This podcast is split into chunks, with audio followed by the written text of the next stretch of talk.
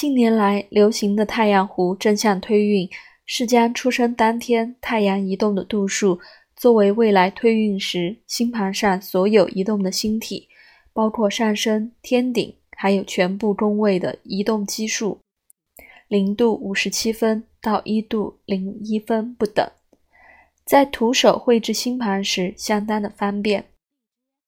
假设太阳一天移动一度。那么要看两岁的星盘时，就将出生图上所有的星体还有宫位移动两度；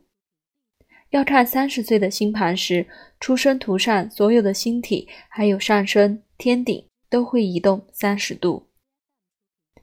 太阳弧正向推运有强烈的象征特质，其星盘移动完全是虚拟的，只是以太阳象征性的一天移动一度。来作为每一年的运势预测。太阳弧正向推运中又有许多不同的应用方式，最主要的差异在于要以多长的太阳弧单位作为一年的移动标准。每天以一度来算，可以说是简略版的太阳弧正向推运。